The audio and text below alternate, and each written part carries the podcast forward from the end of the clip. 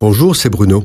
Merci d'écouter ce podcast. N'oubliez pas de vous abonner et d'activer les notifications afin d'être averti chaque semaine des prochaines sorties. Jésus est la véritable lumière du monde. Le disciple de Jésus ne marche pas dans les ténèbres. La parole de Dieu est une lumière sur son sentier qui le guide même dans les temps les plus difficiles.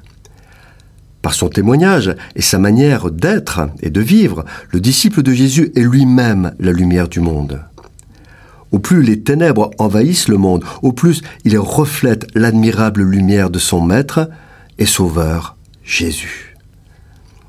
C'est cette leçon que nous enseigne le chandelier d'or qui se trouvait dans le tabernacle, le temple portatif du peuple hébreu dans le Sinaï après la sortie d'Égypte.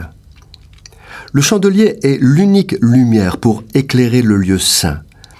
Il est d'or pur, est constitué d'une branche centrale et six autres branches qui sortent de la tige centrale, trois de chaque côté. Il est fait d'une seule pièce et orné de calices, de pommes et de fleurs. Au sommet de chaque branche, il y a une lampe, et donc sept lampes en tout, qui doivent brûler nuit et jour, quelles que soient les circonstances. L'unique fonction du chandelier est d'éclairer le lieu saint, des couvertures du tabernacle ne laissant passer aucune lumière, le chandelier est la seule source de lumière du tabernacle. Les lampes sont alimentées par une huile d'olive pure qui doit être fabriquée dans le lieu saint. Le chandelier est le seul objet du tabernacle dont aucune dimension ne soit prescrite par Dieu. Il est une évocation de Jésus-Christ, la lumière du monde. Tant qu'il était sur la terre, Jésus pouvait illuminer directement le monde. Aujourd'hui, il est au ciel, à la droite de Dieu, et c'est aux chrétiens que revient la mission d'éclairer le monde en ce qui concerne le péché et l'œuvre de salut en Jésus-Christ. Nous devons le faire parce que nous sommes la lumière du monde jusqu'à ce qu'il revienne. Nous brillons comme des flambeaux portant la parole de vie. Comme les lampes devaient briller en permanence, notre témoignage ne doit pas s'arrêter.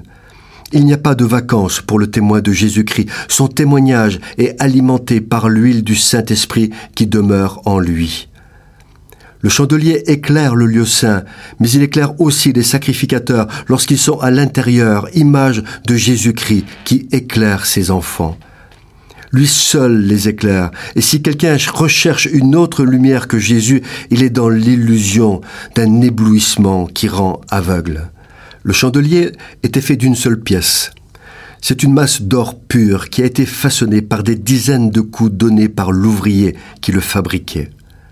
Ces coups nous rappellent les coups que Jésus a dû supporter sur son corps et les clous qui le perçaient pour notre salut. Mais le disciple n'est pas plus grand que le maître. Et le chandelier façonné par l'ouvrier nous parle aussi des coups que les enfants de Dieu doivent endurer pour être à leur tour façonnés à l'image de leur Sauveur. Dieu est le divin ouvrier qui nous façonne, jour après jour, afin que nous prenions possession du royaume qu'il a préparé pour notre bénédiction et la bénédiction du monde. Cette chronique vous a été proposée par Bruno Oldani et Jacques Cudeville.